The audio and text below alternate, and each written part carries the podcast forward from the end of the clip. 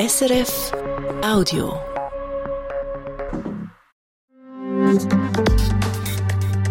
Regional Diagonal Magazin. In dieser Sendung gehen wir auf eine Baustelle im Kanton Schaffhausen, wo die Lehrlinge sagen haben. Dann gehen wir in die Berner Gemeinde Herzogenbuchsee, wo mit einem Podcast probiert, mehr Leute über ihre Abstimmungen zu informieren. Wir erzählen die Geschichte von einer Solothurner Guckenmusik, wo diese Woche zwar einem Umzug mitgelaufen ist, aber nicht gespielt hat, aus Protest. Und zum Schluss geht es hier noch um einen uralten Brauch, Zug. Beim Kröpfli singen laufen die Chöre durch die Stadt und singen bei verliebten Perli vor dem Haus. Im Gegenzug gibt es für sie etwas zu essen und zu trinken. Am Mikrofon ist Sandra Schöneberger. Nicht nur jammern über die Fachkräfte, die fehlen, sondern etwas dagegen tun. Das hat ein Schaffhauser Bauunternehmer wollen. Er hat darum zusammen mit anderen Betrieben spezielle Ideen umgesetzt. Eine Baustelle, wo die Lehrlinge sagen haben, sie machen alles selber, von A bis Z. Diese Woche ist eines der ersten Lehrlingsprojekte eingeweiht worden. Ganz allein durchgezogen haben die Lehrlingsprojekt vom multifunktionalen Shop bei einer Schule zu Beringen. Ein Shop mit Wasseranschluss, Steckdosen und Solarpanels auf dem Dach. Die Lehrlingsbaustelle im Kanton Schaffhausen kommen gut an. Das Projekt hat auch schon einen Preis gewonnen, einen Schaffhauser Berufsbildungspreis. Der Roger Steinemann. Vor zwei Monaten haben die Lehrlinge den Aushub für den neuen Geräteschopf gemacht, das Fundament gemauert und die Stahlkonstruktion montiert. Drei junge Bauarbeiter und eine Bauarbeiterin sind bei unserem Besuch im Einsatz. Gewesen. Nee, die 65, ah, 65 von dort? Ja, ja. Also wir müssen eigentlich mal den Punkt noch einzeichnen, Jungs. Da wisst ihr schon, jetzt müssten wir jetzt da 60 und von dort jetzt 65, dass wir mal den Punkt haben. Also setzen wir mal da an und messen so die Diagonale. Wie so häufig auf einer Baustelle hat es ein Problem zum Lösen gegeben. Die Chefin Elena war unzufrieden. Wir müssen jetzt eigentlich schauen, dass beide Diagonalen gleich sind. Jetzt haben wir eine kleine Differenz. Es gibt halt immer Toleranzen bei solchen Sachen, auch bei Betonfundament. Und wir müssen jetzt eigentlich einfach schauen, ob die Toleranz, ob wir jetzt einfach unsere Platten noch ein bisschen schieben und ob das dann so noch aufgeht. Genau. Die Elena Fischer gibt Anweisungen, ist aber selber noch in der Lehre als Metallbaukonstrukteurin. Beim Bauprojekt zu Beringen hat sie aber das Sagen gehabt. Ich habe es gezeichnet und eben auch Mails verschickt und Terminplan geschrieben. Sehr viel Verantwortung gehabt also im Geschäft auch selber. Also ich tue normalerweise eigentlich immer noch einen Projektleiter mit mir, der dann mit mir noch zusammen löst. Und ich musste halt sehr viele Details da selber müssen lösen und es ist eine coole Chance, dass ich das machen und es ist etwas Tolles. Hinter dem Lehrlingsprojekt steht Thomas Bollinger, der Schaffhausen Sanitär- und Spenglereibetrieb führt. Er bildet selber 19 Lehrlinge aus. Vielfach wird gesagt, ja, Fachkräftemangel, wir haben Mangel an Lernen und so. Woran liegt eigentlich da? Da hat echt der Anstoß gegeben. Wir müssen wieder lernen, unsere Jungen einbeziehen, die jungen Leute viel stärker einbeziehen und die Energie nutzen. Etwas, was im schnelllebigen Alltag auf den Baustellen häufig vergessen geht. Verantwortung können übernehmen. Fertig werden, im Budget sein und verheben muss die Arbeit natürlich schon. Dafür haben die Lehrlinge weniger Zeitdruck, als das sonst bei einem Bauprojekt üblich ist. Und es darf sogar mal ein Fehler passieren. Aus denen lernt man schließlich.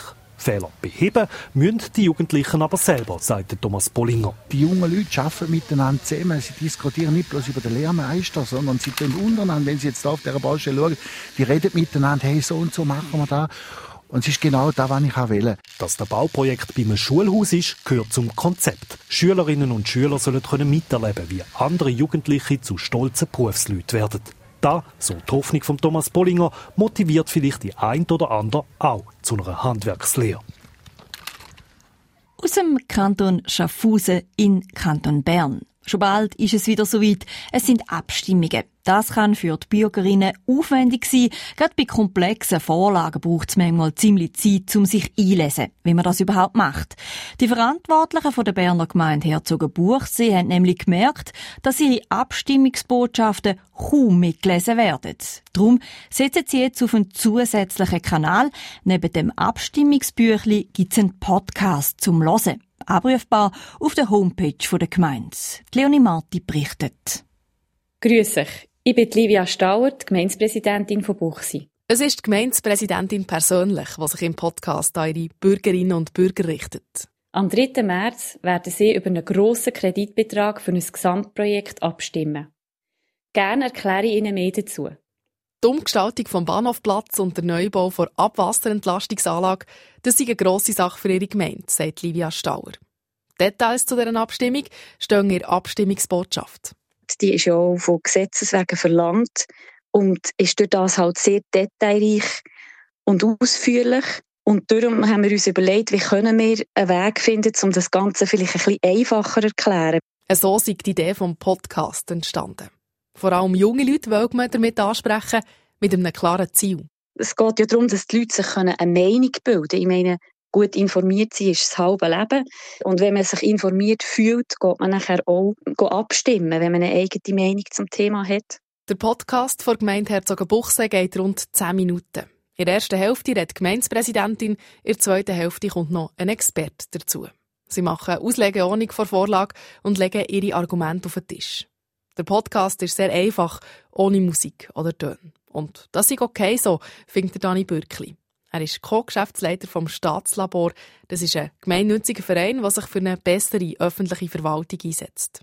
Ein Gemeindepodcast, der muss nicht so tönen wie aus einem professionellen Tonstudio. Gemeinden in der Schweiz äh, sollten äh, mutiger, offener und transparenter kommunizieren. Und wenn das zu geschliffen daherkommt, dann wird es auch weniger glaubwürdig, wenn man weiß, dass jeder Satz viermal gedreht und gewendet worden ist. Darum ist der Podcast aus Herzogenbuchsee aus seiner Sicht gelungen. Es ist aber auch klar, die Patentlösung für eine höhere Stimmbeteiligung zu erreichen, sei das nicht. Ich glaube, die dahinterliegenden äh, Ideen sind wichtig, nämlich über welche andere Kanäle können wir Menschen äh, erreichen, wie können wir das auf relativ unkomplizierte Art und Weise machen. Und da sind die Verwaltungen der Schweiz tendenziell zu wenig mutig. Mit ihrem Podcast gehen die Gemeinde Herzogenbuchsee aber mutig voran und können ein gutes Beispiel sein für andere Gemeinden.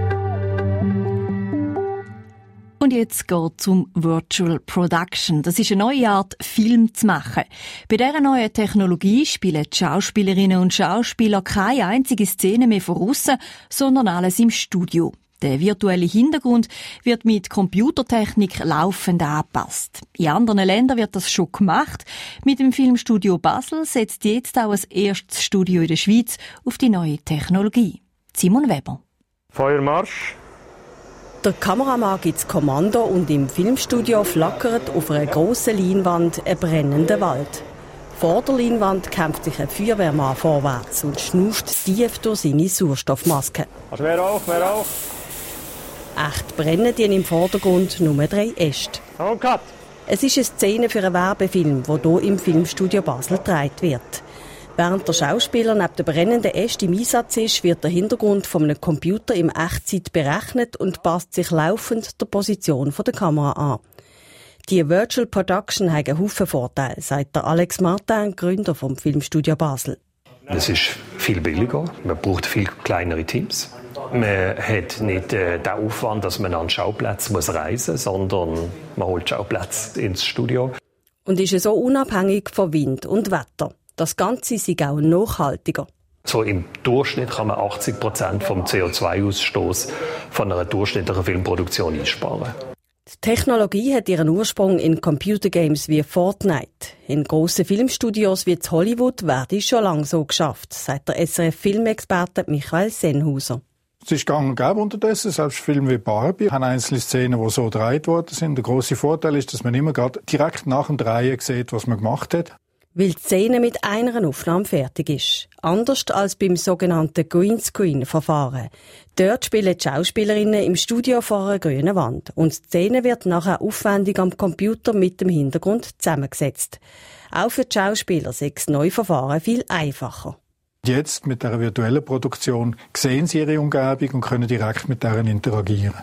Der Basler Alex Martin hat schon in Deutschland mit dieser neuen Technologie geschafft und jetzt ist Studio nach Basel zügelt. Dass es Virtual Production jetzt auch in der Schweiz gibt, könnte die Branche beflügeln, hofft er. Jetzt kommen auch ausländische Filmteams mit ihren Projekten nach Basel, weil es jetzt die Dienstleistung hier geht. Und das bringt natürlich Arbeit auch in die ganze Branche. Neben Werbungen hat das Filmstudio Basel schon einen ganzen Kinofilm nur drinnen gedreht. Das Ziel sind vier bis fünf Filme pro Jahr. Am Solothurner Fasnachtsumzug letzten Dienstag hat eine Guckenmusik ganz einen speziellen Auftritt gezeigt. Die Hälfte der Gucken hat gar nicht gespielt. Statt ihre Instrumente haben sie Kartonschilder in der Hand gehabt, wie der Fasnacht statt Street Parade oder mit euren Boxen groß und schwer hören wir uns gar nicht mehr. Die Guckenmusik, eigentlich zuständig für Lärm, hat mit einem humorvollen Protest weniger Lärm gefordert. Der Alex Moser. Die Blossos ist eine Solothurner Guckenmusik, die mit ihren 23 Mitgliedern nicht riesengroß ist und schon länger Mühe hat mit dem Lärm der Wege, die im Umzug vor und hinter ihnen mitfahren. Doris Scheren aus dem Blossos Vorstand erklärt das Problem. Wir waren am Sonntag am Umzug und haben alle gespielt und haben uns einfach nicht gehört. Wenn die hingen, haben die vorne nicht gehört spielen, weil hinten war ein Wagen mit Musik, vorne war ein Wagen mit Musik. Und wir haben einfach so ein bisschen blind gespielt und es war ein kleiner Frust. Und so haben wir sich am zweiten Solothurner Umzug am Dienstag spontan für die Protestaktion entschieden. Es ist nämlich nicht das erste Mal, dass sich die Guckenmusik über den Lärm der Wegen aufregt. Ja, das ist immer wieder jedes Jahr ein Thema. Und die Regeln sind ja eigentlich klar. Man darf nicht lauter als 93 Dezibel einstellen. Das wird auch kontrolliert. Aber so einen Lautsprecher kann man halt schnell wieder lauter machen. Lärm sollte ja für eine Guckenmusik eigentlich kein Problem sein. Das sieht auch Doris Scheren so. Aber einfach in einer Form, wo, wo für die Ohren noch machbar ist. Und die synthetische Musik, die kann man halt aufdrehen, so viel man will, oder? Wegen der Aktion der Blossos hat es einmal viele Reaktionen gegeben. Die Solothurner Zeitung hat in mehreren Artikeln darüber berichtet, viel Zustimmung hat es vom Publikum und auch Verständnis von der Fasnachtsgesellschaft. Wichtig ist ihnen aber, dass die Stimmung unter den Solothurner Fasnächtler jetzt nicht kippt. Wir haben Freude an den Wegen, die sind schön, die sind wunderbar, oder? Und die zeigen sich an den Umzügen, das ist für sie wichtig, können sie sich zeigen. Aber man kann sie ja auch anschauen, man muss sie ja nicht nur hören. Oder? Die laute Wege an den Umzügen sind vermutlich nicht nur an der Solothurner Fasnacht das Problem. Solothurn wird sich die Fasnachtsgesellschaft dem Problem jetzt annehmen.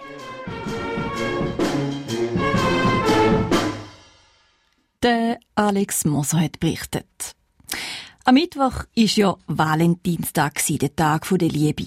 In der Stadt Zug gibt es aber einen vielen älteren Brauch rund um die Liebe, wo das Wochenende gefeiert wird. Beim Kröpfli singen geben verschiedene Chöre unter dem Stubenfenster von Verliebten ein Ständli. Der Sammy Studer. Oben in der warmen Stube sitzen die Verliebten mit ihren Eltern und unten auf der Straße wird die Liebe besungen. Das ist kurz zusammengefasst das Kröpfeli singen in der Stadt Zug. Ein Brauch mit dem Ursprung im 16. Jahrhundert. Ein Brauch, ein schöner Brauch, ist Kröpfeli mehr, ist Kröpfeli mehr. Ich bin Schatz, ich bin Schatz, zum Suppe. So hat es zum Beispiel 1959 getönt in der Altstadt Zug. Das Bärli, das hier angesungen wird, füllt oben in der Stube einen Korb und lädt ihn als Dank an einem Seil zu den Sängerinnen und Sängern ab. Im Korb hat es Wein und Kröpfeli die Kröpfeli. Das ist nichts anderes weder ein Blätterteiggebäck. Und dann äh, in der Mitte hat es dann hauptsächlich Konfitüre, so Himbeere, ist ja so gefragt. Oder der hat das äh, Beeren, Beerenweckenfüllung, oder man kann es auch mit Ziger. Das ist der Jürg Jonner, ein wahrer Kenner vom Kröpfeli singen. Schließlich ist er dermal zum 50. Mal mit dabei als Sänger. Er erklärte auch, woher eigentlich der Name vom Brauch kommt, nämlich auch von diesen Kröpfeli.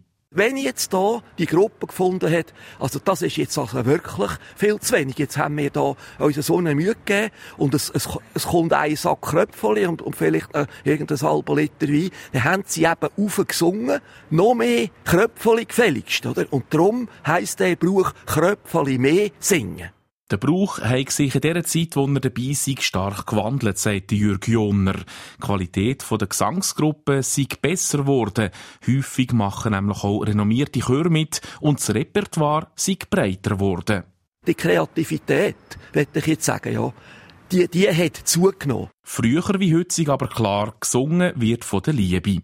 Organisieren tut der uralte Brauch heute die Schneiderzunft. Da können sich Bärli melden, die nächstens heiraten oder gerade geheiratet haben.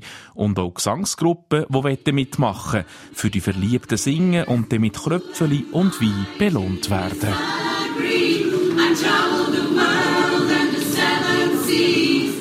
Mit dieser Geschichte fürs Herz sind wir am Schluss vom Regional Diagonal Magazin. Mein Name ist Sandra Schöneberger.